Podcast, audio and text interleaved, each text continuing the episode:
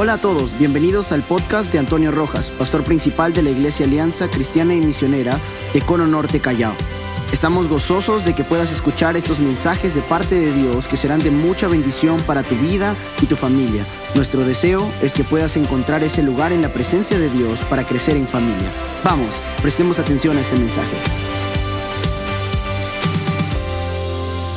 Bien, iglesia, busquemos en el libro de Apocalipsis capítulo 1. Apocalipsis capítulo 1 y vamos a tener lectura del verso 9 al 11. Dice así la palabra del Señor.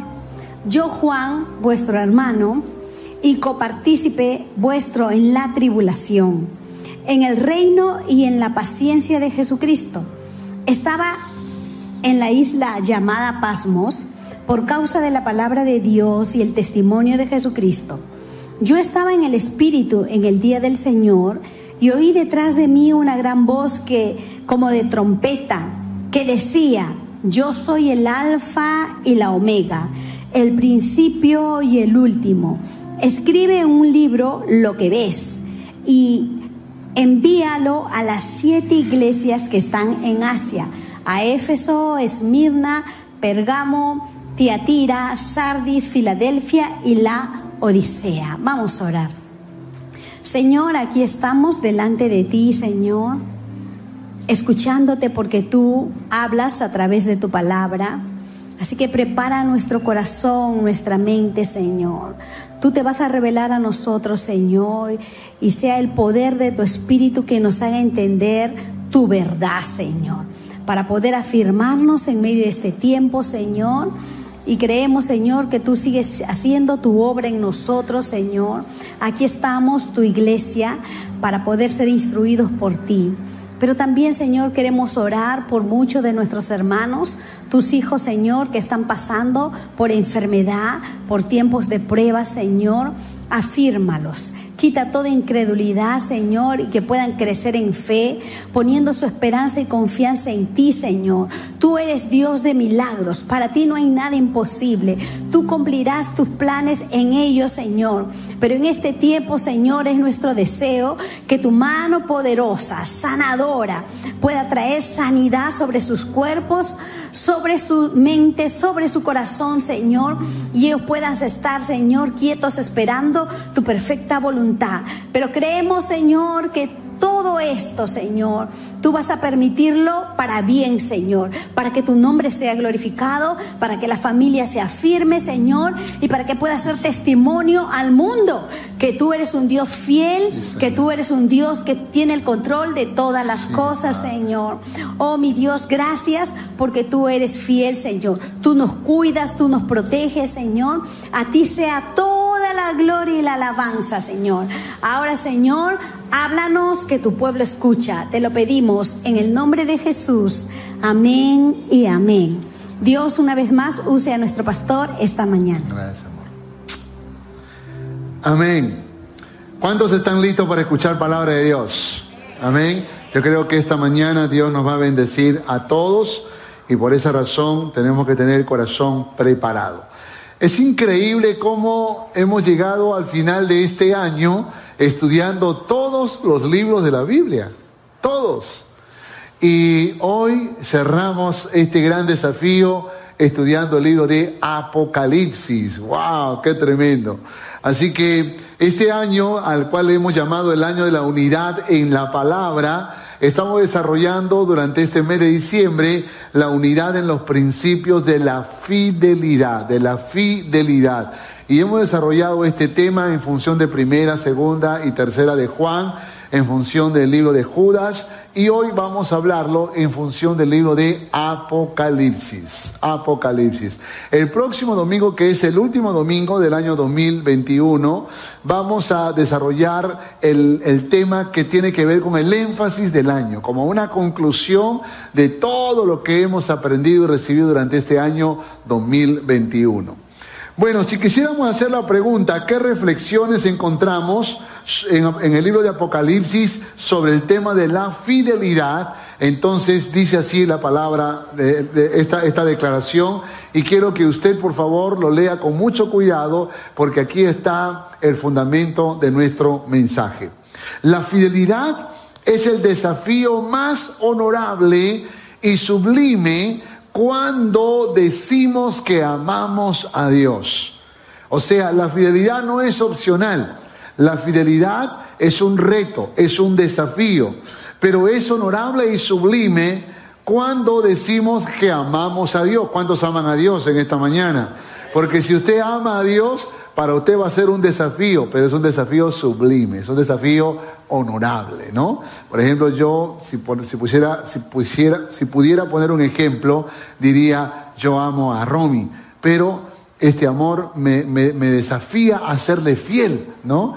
Pero no es que, ay, pobre de mí que tengo que ser fiel, no, sino que para mí es un desafío sublime y honorable, ¿no? Entonces, cuando uno dice que ama a Dios, le es fiel. ¿Cuántos fieles hay aquí? ¿Cuántos fieles? Y esa fidelidad, esa actitud de ser fiel es sublime y honorable. ¿Y qué más dice el pensamiento? Y la marca irrefutable para evitar el castigo y el juicio divino la marca irrefutable para evitar. ¿Para qué dice el texto? Para para evitar evitar, ¿qué evitar? El castigo y el juicio, el juicio divino. Y esto es muy importante que lo entendamos, porque cuando estudiemos el, el libro vamos a darnos cuenta de que solamente si somos fieles vamos a evitar el castigo. Solo si somos fieles. Y piense por favor en lo que le estoy diciendo, porque esta declaración tiene mucho, mucha de verdad. El día de hoy podría eh, hacer un estudio de todo el libro de Apocalipsis, pero el tiempo no me da. Así que voy a intentar, y digo intentar porque tengo tres puntos y el, domingo, el, culto anterior solo pude hacer uno. Tengo tres puntos y voy a tratar de hacerlo de alguna forma, pero si no, el primer punto será más que suficiente. Voy a hablarles sobre la tribulación. Ese periodo de siete años que se divide en dos tiempos, tribulación y gran tribulación, pero les voy a hablar de toda esta etapa, de todo este periodo que se conoce como la tribulación. Para que tengan una idea, la tribulación será un medio por el cual Dios juzgará la incredulidad y la maldad de sus de los habitantes del mundo, ¿no? Esto aparece desde el capítulo 4 de Apocalipsis hasta el capítulo 18. Los primeros capítulos, capítulos habla acerca de las de las, eh, los mensajes a las siete iglesias y después del 18 ya habla del reino milenial, la batalla de Armagedón, el reino milenial, la batalla de Gog y Magog y finalmente Cielo Nuevos y Tierra Nueva. Pero la tribulación abarca varios capítulos que va desde el 4 hasta el 18. Tribulación significa apertura, opresión, pero también significa aflicción o gran aflicción, gran sufrimiento. También se conoce como la semana 70 de Daniel.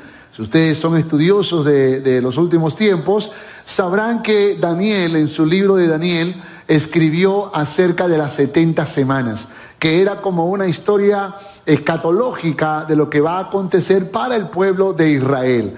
Están registradas las primeras 69 semanas, se interpretaba semanas de años, es decir, eh, una gran cantidad de años en donde se registra el retorno de la nación de Israel a su tierra cuando el rey Ciro los, hizo regresar a, la tierra de sus ancestros y todo lo que implicó eh, eh, los detalles de esas 69 semanas. Pero se queda como en el aire una semana, la semana 70, que es la semana que se conoce como la semana apocalíptica, la, semana de la manifestación del inicuo, del anticristo, y aunque Daniel lo profetiza, no hay cumplimiento de esa semana, una semana de años. Entonces el libro de Apocalipsis habla de esa semana de años, habla de esos siete años que van a ser los años de sufrimiento, de tribulación y que se conoce, como dije, también como la semana 70 de Daniel. Déjenme rápidamente mostrarles un cuadro, una figura que resume lo que les voy a enseñar. Nosotros estamos viviendo todavía en este tiempo previo al arrebatamiento.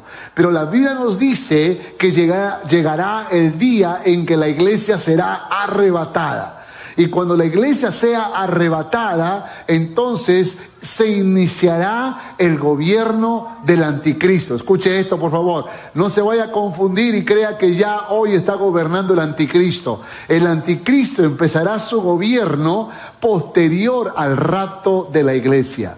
La gran mayoría de estudiosos y teólogos bíblicos coinciden en que así es como serán los acontecimientos. En esos siete años de gobierno del anticristo habrán tres años y medio de tribulación y tres años y medio de gran tribulación. Estará el anticristo gobernando todos estos siete años, pero la mitad de su gobierno aparecerá la bestia o el falso profeta o el dragón de siete cabezas, como lo, hemos leído en Apocalipsis y finalmente esta será este, esta bestia, que obviamente será bestia, pero también con imagen de hombre al mismo tiempo, será como el primer ministro que acompañará al anticristo en este gobierno. Y juntamente con Satanás serán la Trinidad diabólica. Y ellos van a gobernar en la época de la tribulación.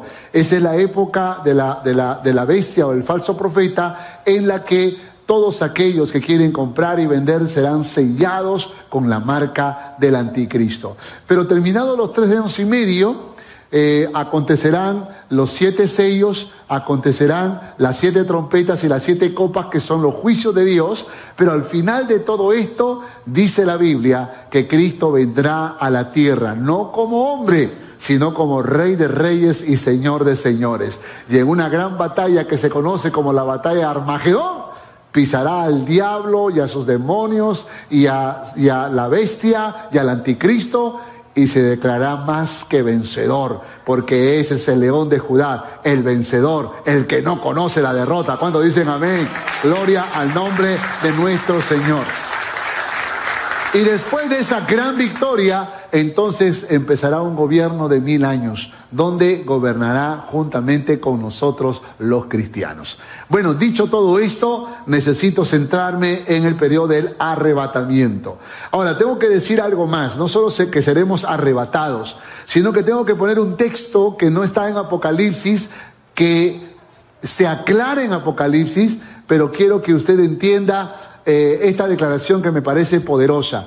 Según de Tesalonicenses capítulo 2 versos 7 al 10.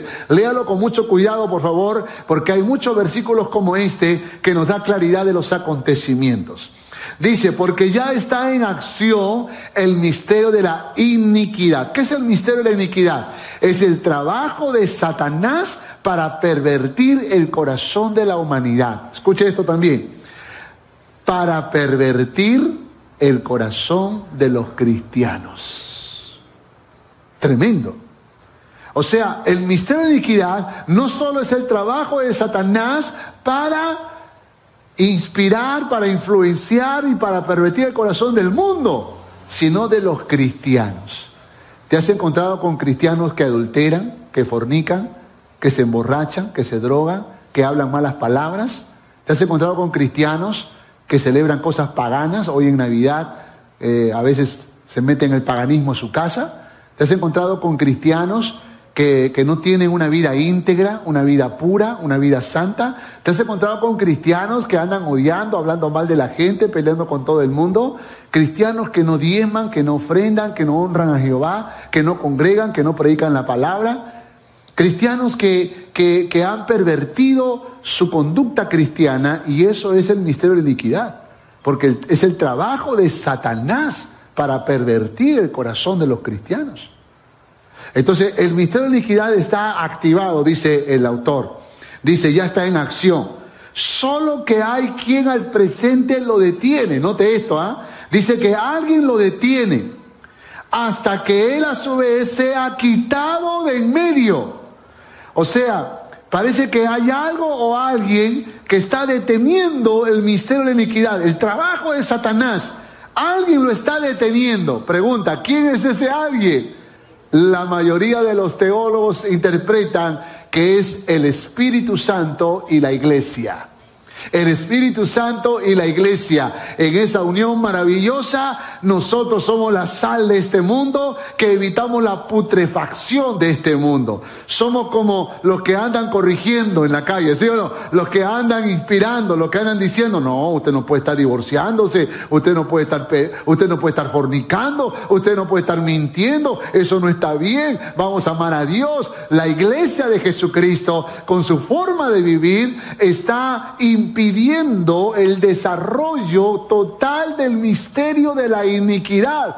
Pero dice la historia bíblica, la Biblia dice que un día será quitado.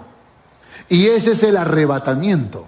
Será quitado, siga leyendo. Dice, y entonces se manifestará aquel inicuo, el anticristo, a quien el Señor en el día del Armagedón matará con el espíritu de su boca y destruirá con el resplandor de su venida. Aleluya. Inicuo, Satanás, eh, el anticristo, cuyo advenimiento es por obra de Satanás, con gran poder y señales y prodigios mentirosos que aún a los escogidos engañará. Dice verso 10, y con todo engaño de iniquidad para los que se pierden por cuanto no recibieron el amor de la verdad para ser salvos. En otras palabras, es un juicio, eh, Dios lo va a permitir como un juicio para aquellos que han rechazado a Cristo Jesús. Ahora, otro texto más para centrarnos en, Apocalipsis. Primero Tesalonicenses capítulo 4, verso 17.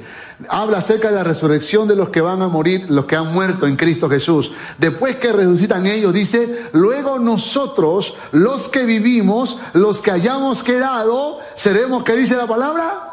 arrebatados juntamente con ellos en las nubes para recibir al Señor en el aire y, y así estaremos siempre con el Señor.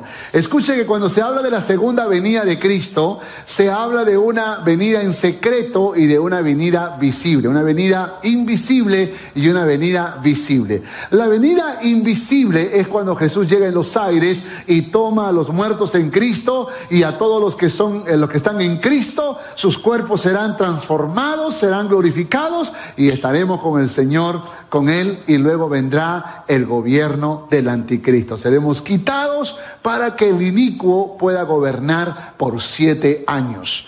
Pero por favor lea con mucho cuidado lo que puse ahí abajo. Usted no se va porque es un cristiano.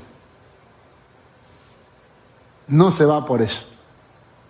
Usted solo se va si usted nació de nuevo, si usted vive en santidad y si usted vela y ora. Si usted lee la Biblia con mucho cuidado, usted se va a dar cuenta que no nos vamos por ser cristianos. ¡Ey, escucha!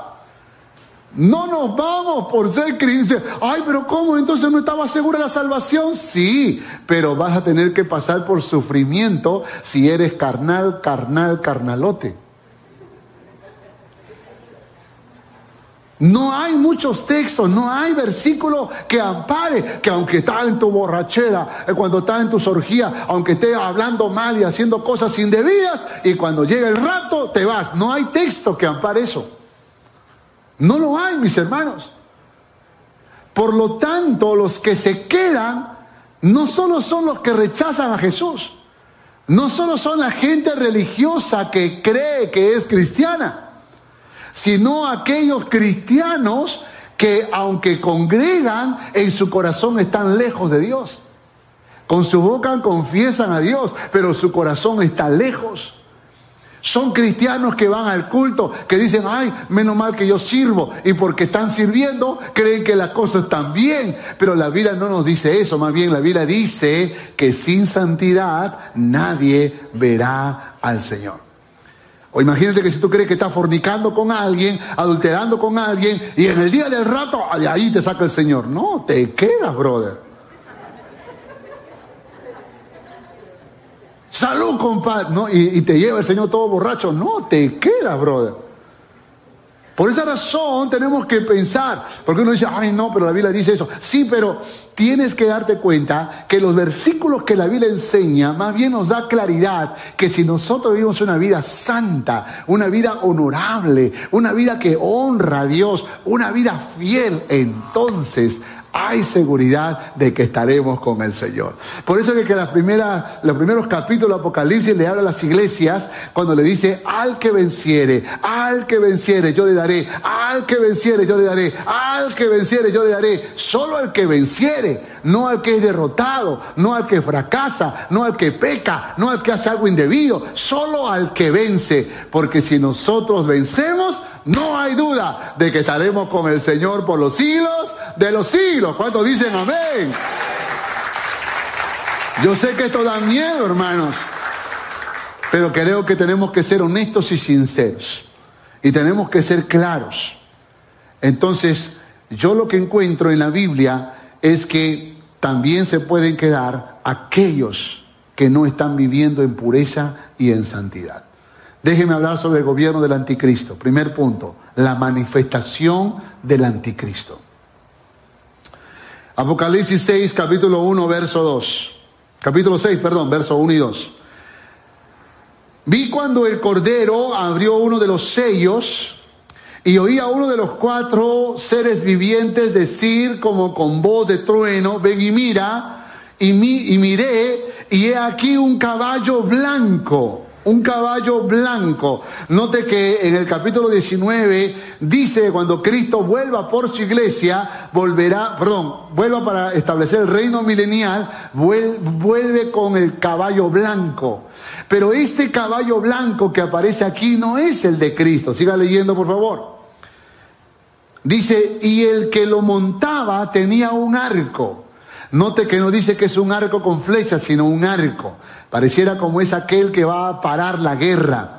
El caballo blanco es símbolo de paz, parece que será un pacificador. Dice, y el que, lo, eh, el que lo montaba tenía un arco y le fue dado una corona, o sea, alguien que va a gobernar, alguien que va a gobernar. Y dice, y salió venciendo y para vencer. Otra versión va a decir para conquistar, para convencer para hacerle corta el análisis, está hablando del anticristo.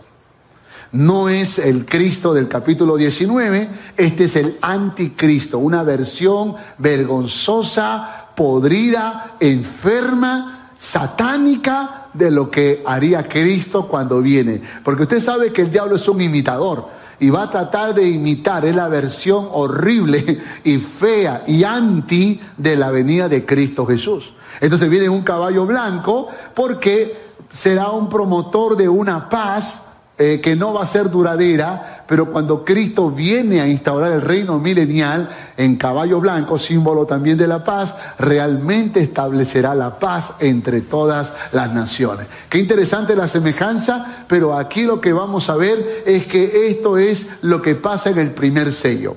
Ahora, recuerden que en el tiempo de la tribulación habrán siete sellos, siete trompetas y siete copas. Los siete sellos, el primer sello que abrió, que se abrió y que vio Juan, habla acerca entonces de la venida del anticristo representado en el jinete del caballo blanco, ¿no? O el jinete blanco como se le conoce. El segundo sello es el jinete del caballo rojo o el jinete rojo que representa la guerra. Es decir, el anticristo vendrá a instaurar un tiempo de paz, pero cuando la gente se dé cuenta que es el anticristo, cuando la gente empiece a observar que Él los había engañado, ahora ya no será un pacificador, sino que ahora empezará a imponer su autoridad y empezarán guerras. El tercer jinete del caballo negro representa la crisis económica, la muerte, la desnutrición y la hambruna que habrán en esos primeros años. El cuarto sello habla acerca del jinete del caballo amarillo que representa las enfermedades y las muertes que solo podrá provocar el anticristo y la bestia. Escuche esto. La Biblia dice que en ese tiempo la gente querrá matarse y la muerte huirá de ellos. El único que tiene poder para matar en ese tiempo será el anticristo y la bestia. En otras palabras, todos tendrán que pasar por el gobierno del anticristo a menos que él los mate. Entonces en esos cuatro primeros sellos están los cuatro jinetes del Apocalipsis.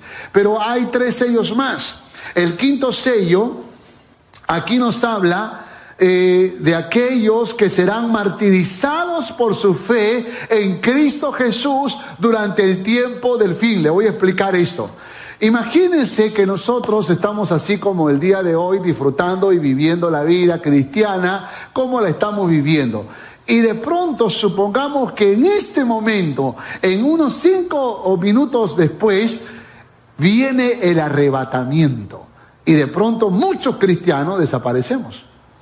Ahora, los que se quedan, pregunta, ¿qué van a pensar? Los que se quedan, ¿qué van a sentir? Por un momento intenta pensar que tú te quedas. Intenta, intenta, por, por, un instante. Yo sé que tú eres santo, santo, santo, pero intenta pensar que te quedas. Si tú te quedas y desaparece tu papá, tu mamá, tus hijos, el líder, el pastor zonal, desaparecen, las ovejas, los líderes, los ministros, desaparecen y se queda sonido, cámaras, no se quedan los cantantes, se quedan, se algunos. Pregunta, ¿qué harías? ¿Qué harías en ese momento? ¿Cuál sería tu actitud? Ahora, yo creo que si yo me quedaría, ay, me tiraría al suelo, lloraría, le pediría perdón a Dios y le diría, Señor, llévame al séptimo año. Todavía, siete años más. Y en esos siete años que tú te vas a quedar, entonces vas a tener que analizarte, porque algunos de repente van a tener que entregar su vida a Cristo, porque tal vez no lo era, y otros van a tener que reconciliarse con Dios, porque de repente venía forzado a la iglesia. Porque hay, hay, personas que llegan a la iglesia forzados. Forzados. Vamos a la iglesia si no, no comes. Ay, así, así cualquiera va, dice. Entonces uno va a la iglesia. Pero no es por las razones correctas. Entonces, ¿qué va a pasar? En el tiempo de la tribulación habrán muchos que se van a convencer que es el gobierno anticristo y se van a entregar a Cristo o se van a reconciliar con Dios. Claro, no hay opción. Pero también los judíos que al comienzo van a ser engañados, luego cuando se den cuenta, ellos también sabrán que es el anticristo y ahora sí van a entregar la vida a Cristo Jesús.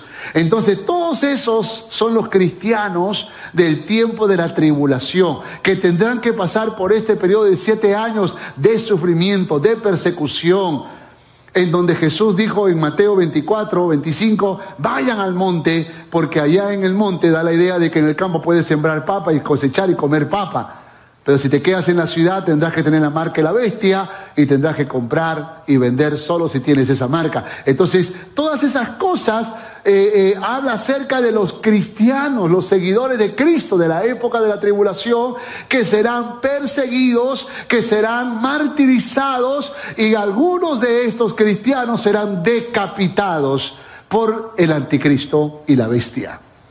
Entonces, el quinto sello habla de eso que Juan está viendo. El sexto sello, aquí nos habla de un poderoso terremoto causando una crisis masiva y una terrible devastación.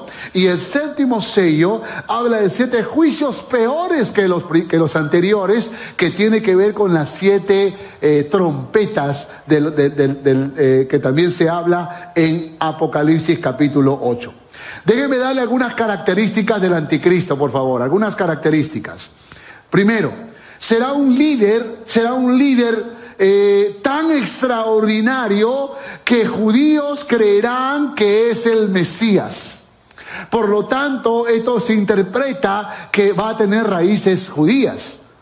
De hecho, para que sea reconocido como el Mesías, no puede ser un peruano, bueno, pues, ni un puertorriqueño, no puede ser un americano, tiene que ser un eh, israelí, tiene que ser alguien de raíces judías, de raíces hebreas, alguien que pertenece al país de Israel. No que necesariamente viva allí, puede que esté en Europa o en una parte del mundo, pero tendrá raíces judías. Entonces, este será un líder tan extraordinario, tan convincente, que una de las cosas que va a lograr este anticristo es la paz entre entre los dos pueblos que andan en constantes guerras por muchos siglos. ¿Quiénes son? el pueblo de Israel y el mundo de los árabes.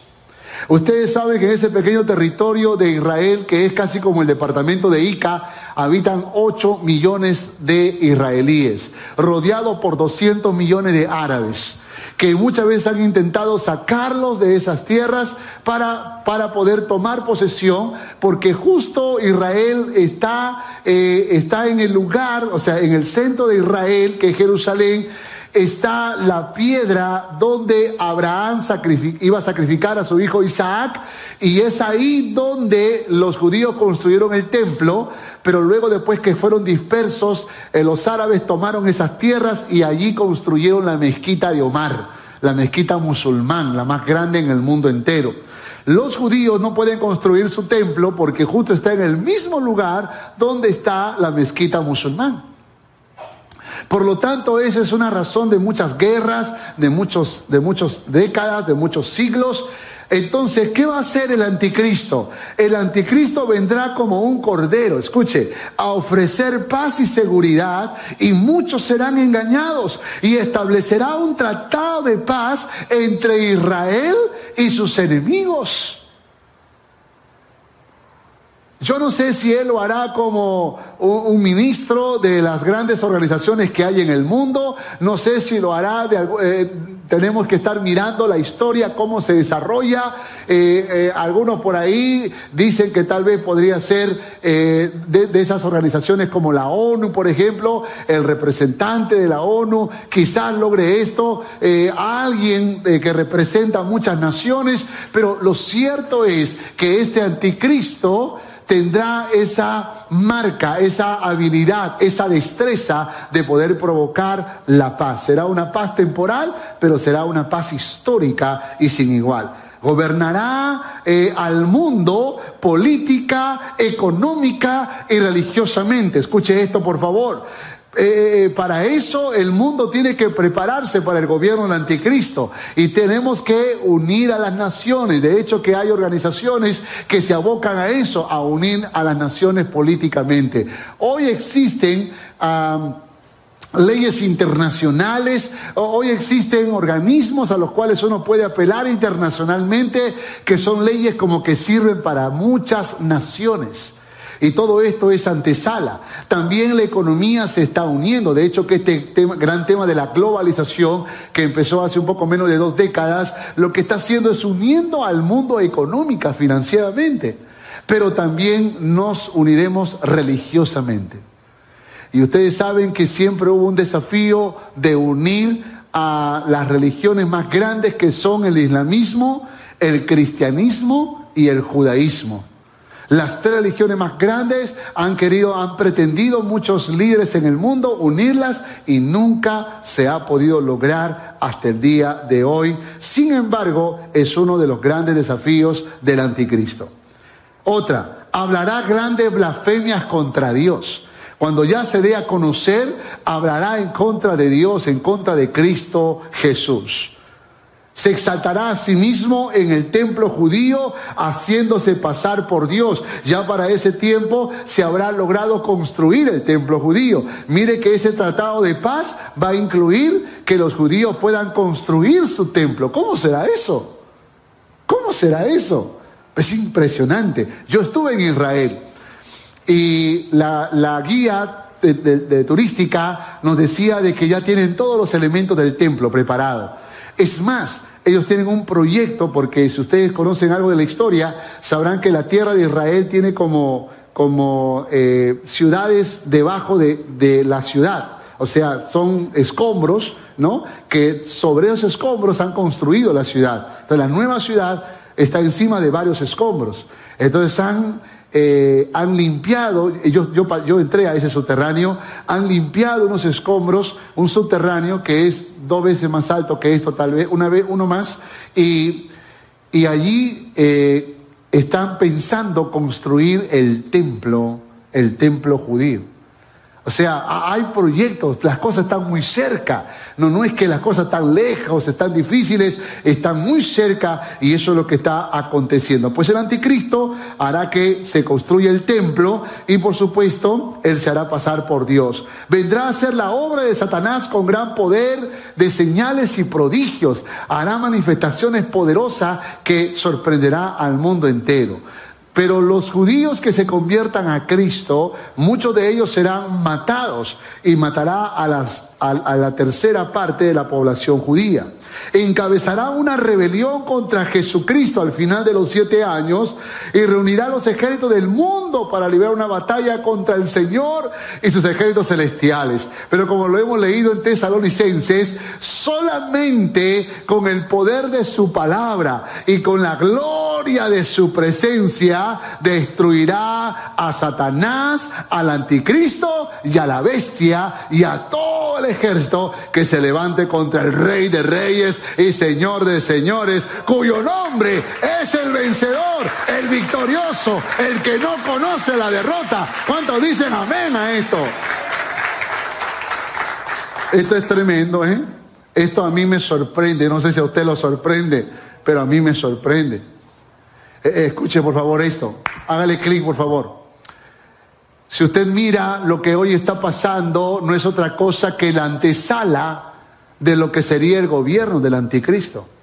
Hoy en día, organismos como la ONU, la Organización de las Naciones Unidas, o la OEA, la Organización de Estados Americanos, o la OMS, la Organización Mundial de la Salud, o el Fondo Monetario Internacional y otras organizaciones más, agrupan naciones en el mundo entero.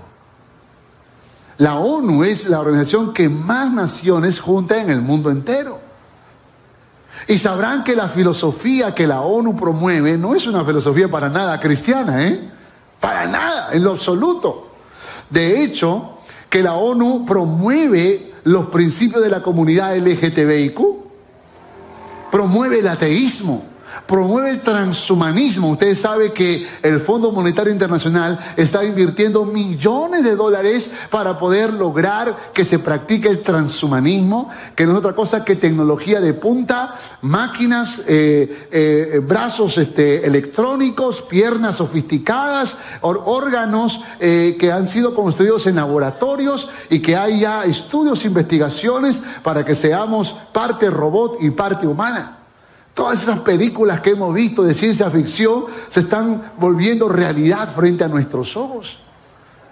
Y todo eso está siendo promovido por la ONU y por organizaciones que juntan a las naciones en el mundo entero. Hace poco la ONU de su plataforma principal, de su plaza principal, sacó la paloma de la paz y ha puesto un leopardo o un jaguar con alas, que es como un animal, una imagen parecida a lo que revela Apocalipsis capítulo 7. De hecho, que, de hecho que estamos viviendo tiempos en donde las naciones se están uniendo, pero se están uniendo para aprobar leyes como la ideología de género y otras filosofías más ateas, anticristianas. A, a la fe cristiana le están llamando proselitismo peligroso, ¿no? Que están impidiendo y cada vez hay menos libertad para los cristianos porque las naciones cuando se juntan en el mundo se están juntando para, promover un tipo de paz, un tipo de libertad, pero no la paz que Cristo nos da, ni la libertad que Cristo nos enseña. Más bien es una paz eh, peligrosa, diabólica y no una libertad, sino un libertinaje para hacer lo que tú quieras, cuando tú quieras y como tú quieras. Entonces, ¿el mundo se está uniendo? Sí, pero no para cosas buenas. ¿Económicamente se está uniendo la economía en el mundo? Pues claro que sí. Es increíble cómo estas, estos tratados de libre comercio y estas negociaciones internacionales hacen cada vez más viable que las naciones enteras puedan salir del marco de la pobreza, eh, que son las cosas buenas que, que se ven, pero detrás de eso hay compromisos, hay convenios. Saben que hay países en Latinoamérica que cuando el Fondo Monetario Internacional le da dinero de préstamo, le obliga a aprobar algunas leyes o a promover algunas leyes como la ideología de género.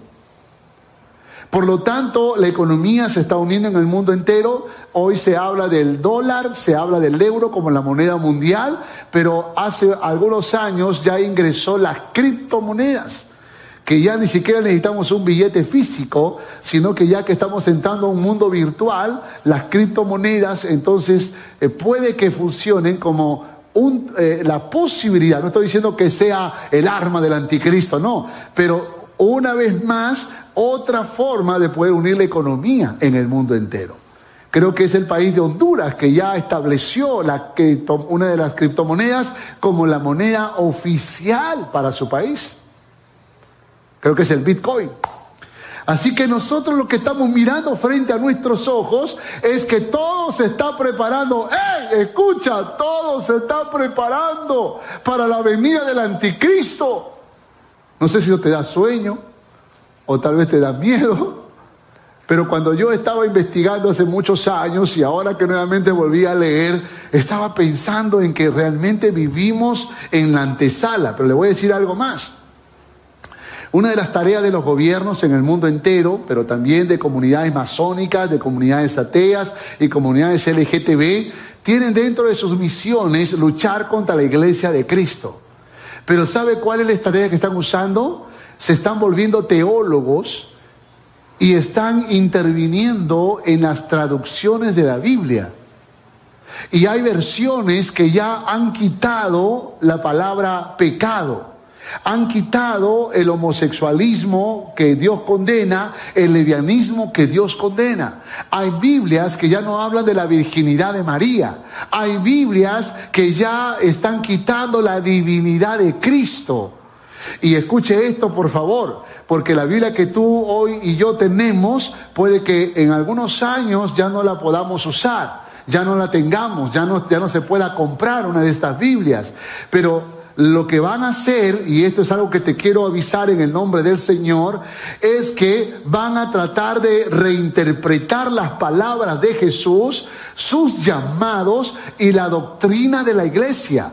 La van a minimizar al punto que lo que más va a importar lo que une a todas las religiones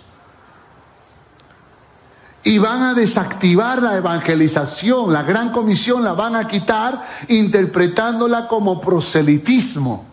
Y como la idea es que no seamos proselitistas, que no salgamos a la calle y tratemos de convencer a la gente que vengan a Cristo, entonces se va a quitar de las Biblias la gran comisión para solamente quedarnos con lo más relevante que es lo que une a todas las religiones en el mundo. Esto le va a sorprender más.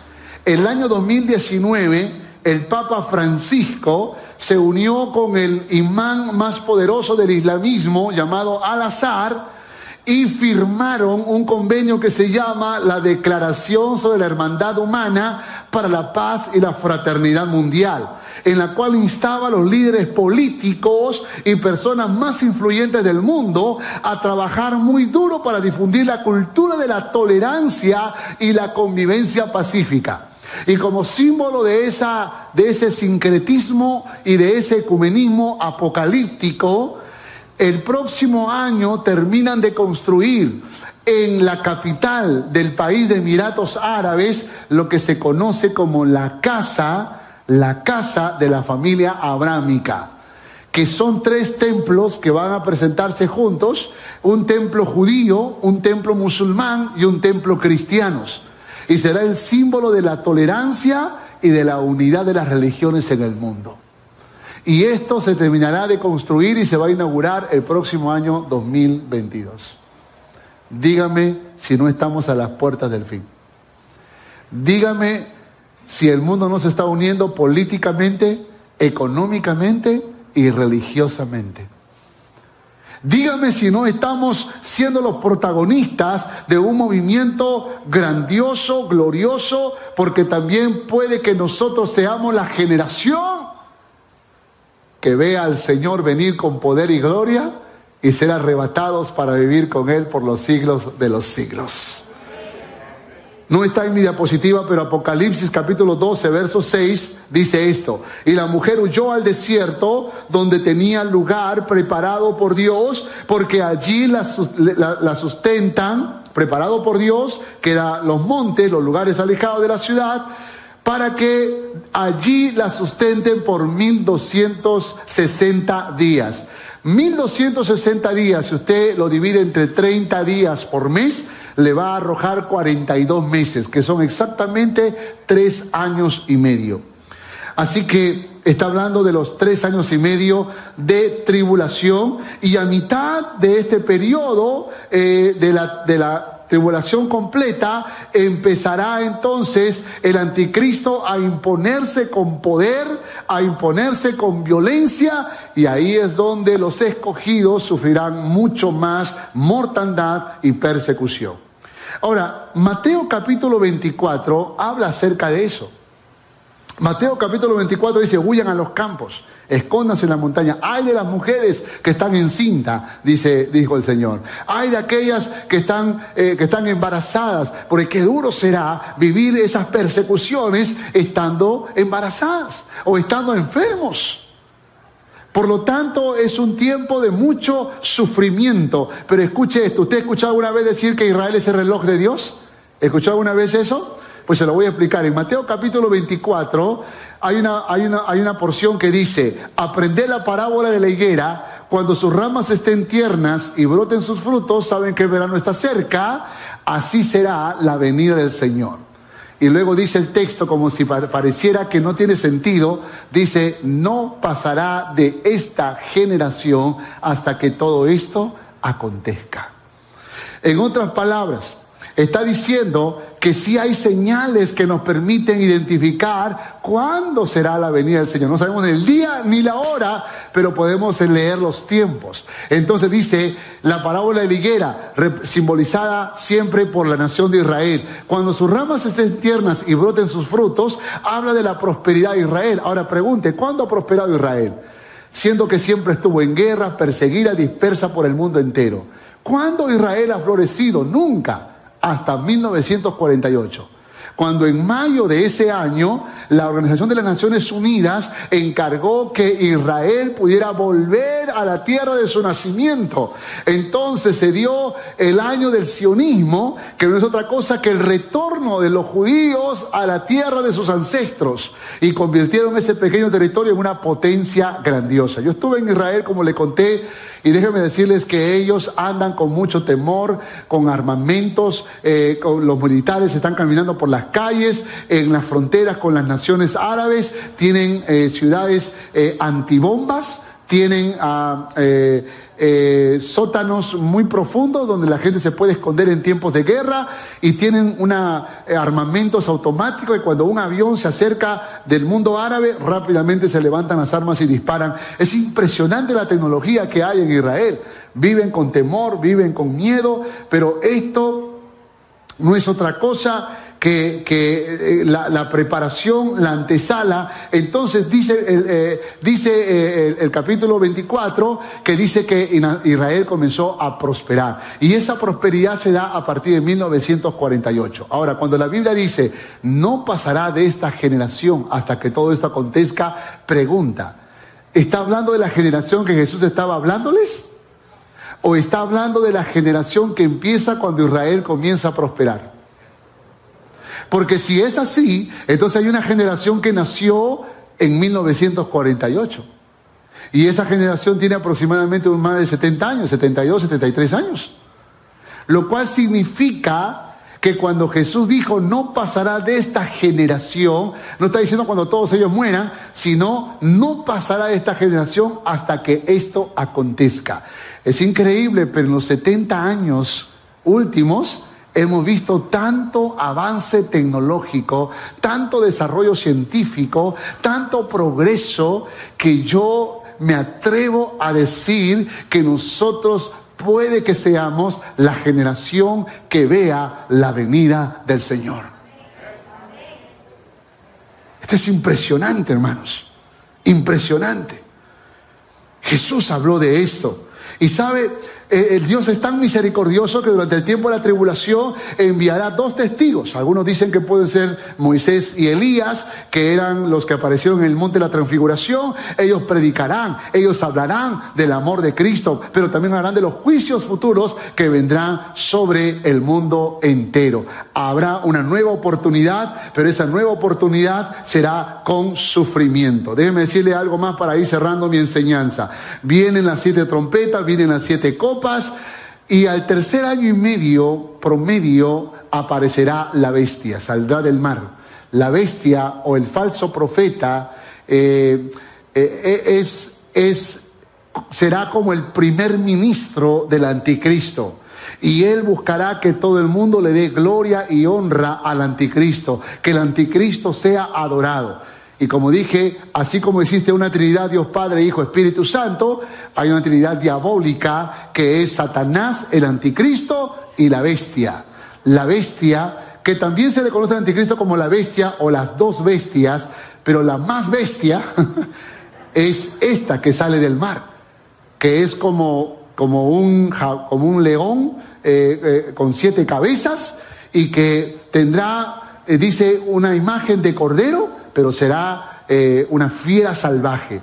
Y tendrá también una apariencia humana y que va a promover y que va a procurar que el anticristo sea adorado. Escuchen, en la mayor violencia para el mundo entero será la bestia quien promueva la marca. ¿Cómo se llama la marca? La marca de la de la bestia. Entonces, ¿quién va a ser la marca? La bestia la marca de la bestia será promovida en el tiempo de la gran tribulación. Allí será promovida. Esto es importante entenderlo, mis amados hermanos, porque hay algunos que no entienden esto y dicen, ay, yo, no me, yo soy anti-chip. Yo soy anti... ¿Por qué, qué, ¿Por qué anti-chip? No, yo soy anti-chip. Esa es la marca de la bestia. Pero, pero ¿cómo, cómo, ¿cómo te pueden poner la marca de la bestia si no estamos en el tiempo de la tribulación? Pero tampoco, tampoco se puede porque tú eres cristiano. Entonces no te pueden poner la marca de la bestia porque para eso tiene que dar tu consentimiento de que solo podrás comprar y vender si tú renuncias a tu fe y decides caminar adorando a Satanás, al anticristo y a la bestia. Entonces la gente dice, ay, yo yo, yo no, a mí no me gustan los chips porque yo soy anti-chip. No se entiende. Eso no se comprende, eso no, se ajusta a la Biblia. Y para ser honestos, todos tenemos un chip. Ya tenemos un chip. Sabrán que a través de este chip conocen tus datos personales, conocen tus gustos y, te escucha, ¿eh? Porque tú dices, ay, quiero comprarme una casa, te salen fotos de casas. Ay, quiero comprarme un auto, te llegan marcas de autos, porque te escucha el chip. Acuérdense que hay todo un sistema muy tecnológico, muy sofisticado, que hace que finalmente estas computadoras puedan leer, escuchar tus gustos y ofrecértelos. Entonces todos tenemos un chip. Ay, yo nunca me pondré un chip en la mano. Ya tienes un chip en la mano todos los días. Ya lo tienes. Solo que no te has dado cuenta. Pero esto no es la marca de la bestia. Esto no es la marca de la bestia. Ay, yo no me vacuno porque la vacuna es la marca de la bestia. Ay, pero ¿por qué piensas así? Si la vacuna es ahora, no es en el tiempo de la tribulación, ni la no estamos en el tiempo de la gran tribulación. No que me, ahí me van a poner el chip, pero ¿de qué chip estás hablando si no estamos en el tiempo de la gran tribulación? Y ahí es donde yo creo que a veces por escuchar a tantos predicadores eh, parlanchines, a veces estamos tan confundidos porque decimos lo que es y no es.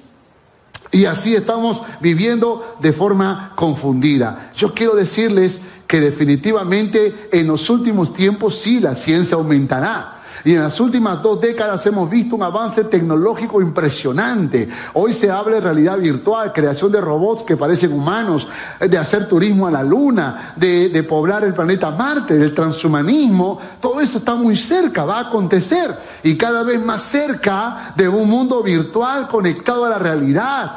Claro que sabemos del metaverso, del chip, del microchip, del nanochip y sabemos de todas estas cosas. No sé si ustedes saben, pero el dueño de una de las fábricas de autos más sofisticados, que son autos eléctricos y con paneles solares, impresionante la tecnología, Elon Musk, o Musk, que se, eh, que se conoce, eh, Tesla es la marca del auto. Este mismo hombre también tiene otras empresas, entre ellas una empresa espacial, porque él es el que está promoviendo el viaje a Marte. Eh, también tiene otras, muchas otras empresas, pero tiene una que se llama Neuralink.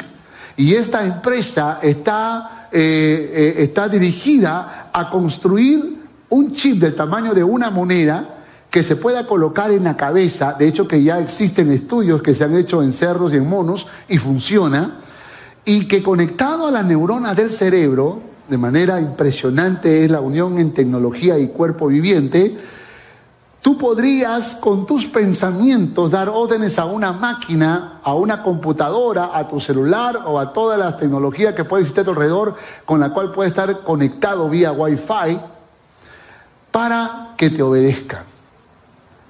Y esto que parece ciencia ficción, esto que parece eh, tan futurista, ya se está practicando hoy en día. Ya existen estudios de hace 15 años, pero hoy la ciencia ha aumentado al punto de que todo se ha sofisticado. Esto me hace pensar que definitivamente la marca de la bestia puede que sea un chip que te permitirá tener acceso para comprar y vender. Pero recuerda esto, para eso no es que te engañaron y ya tienes el chip. Tienes que renunciar a tu fe cristiana. Tienes que rechazar la palabra de Dios y decidir por propia voluntad adorar a Satanás, a la bestia y al anticristo.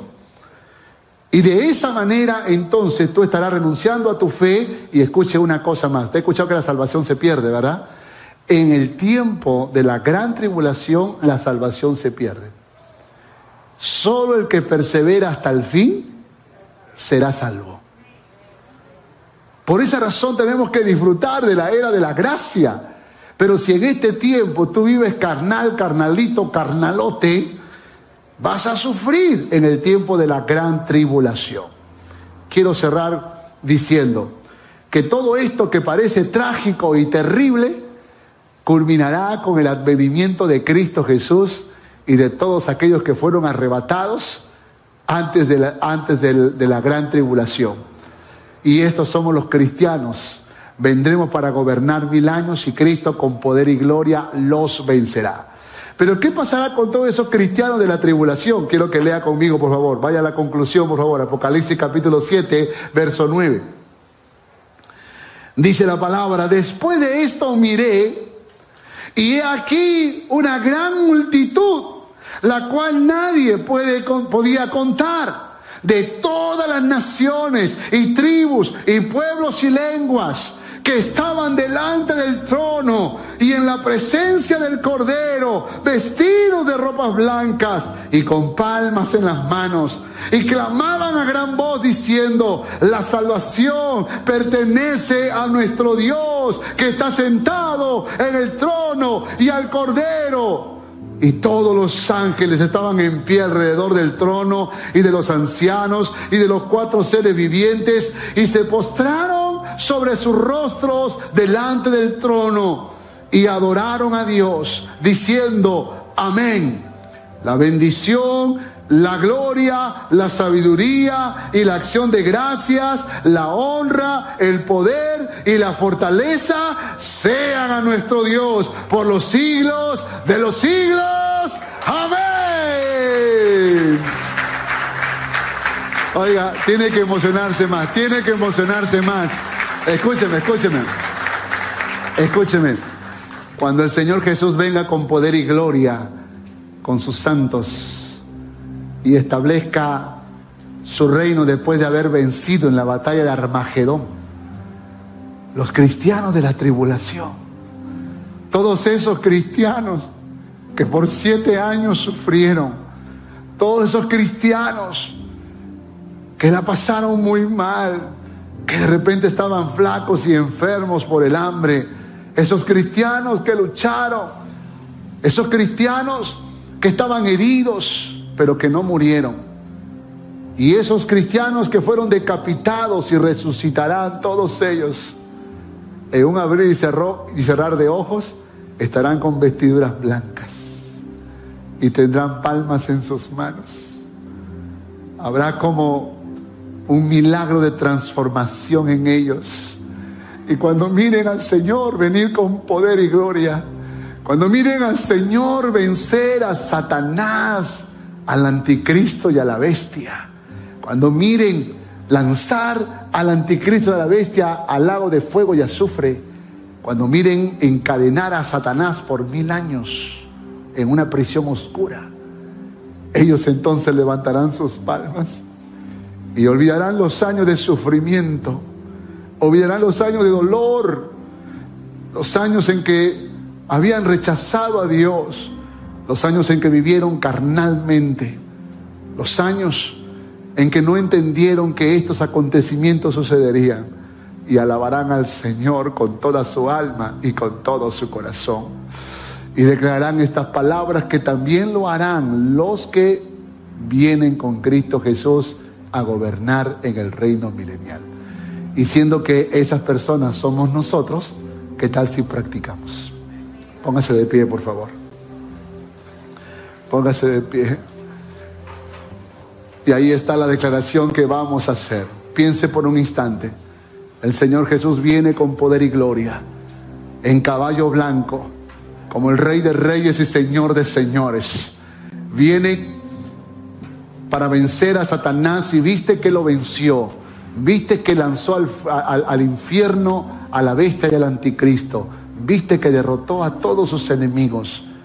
Y viste su gloria y su poder. Levanta tus manos como si estuvieras levantando palmas. Y vas a leer conmigo a la voz de tres. Y lo vas a decir fuerte como si este fuera el momento.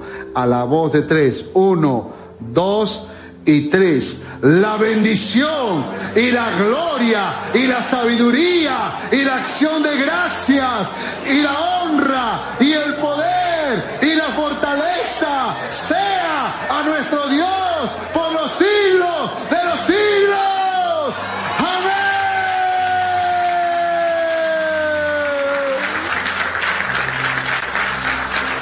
Levanta tus manos, levanta tus manos. Levanta tus manos y adora a Dios, adora a Dios, adora a Dios. Yo creo que viene en tiempo de adoración en ese instante. Adora a Dios, dile a Dios, yo te adoro, yo te adoro, yo te adoro. Perdóname, Señor. Perdóname, Señor, mi rebeldía, mi desobediencia. Perdóname, Señor, por las muchas veces que no hice caso a tu voz. Perdóname, Señor. Límpiame, santifícame. Lléname de tu gracia. Aquí estoy, Señor. Aquí estoy, Señor. Me voy contigo, Señor. Me voy contigo, Señor. Límpiame, santifícame, Señor. Esperamos que este mensaje haya sido de bendición para tu vida. Gracias por escuchar este podcast. Si deseas más información, visítanos en www.familiasrestauradas.org. Que Dios te bendiga.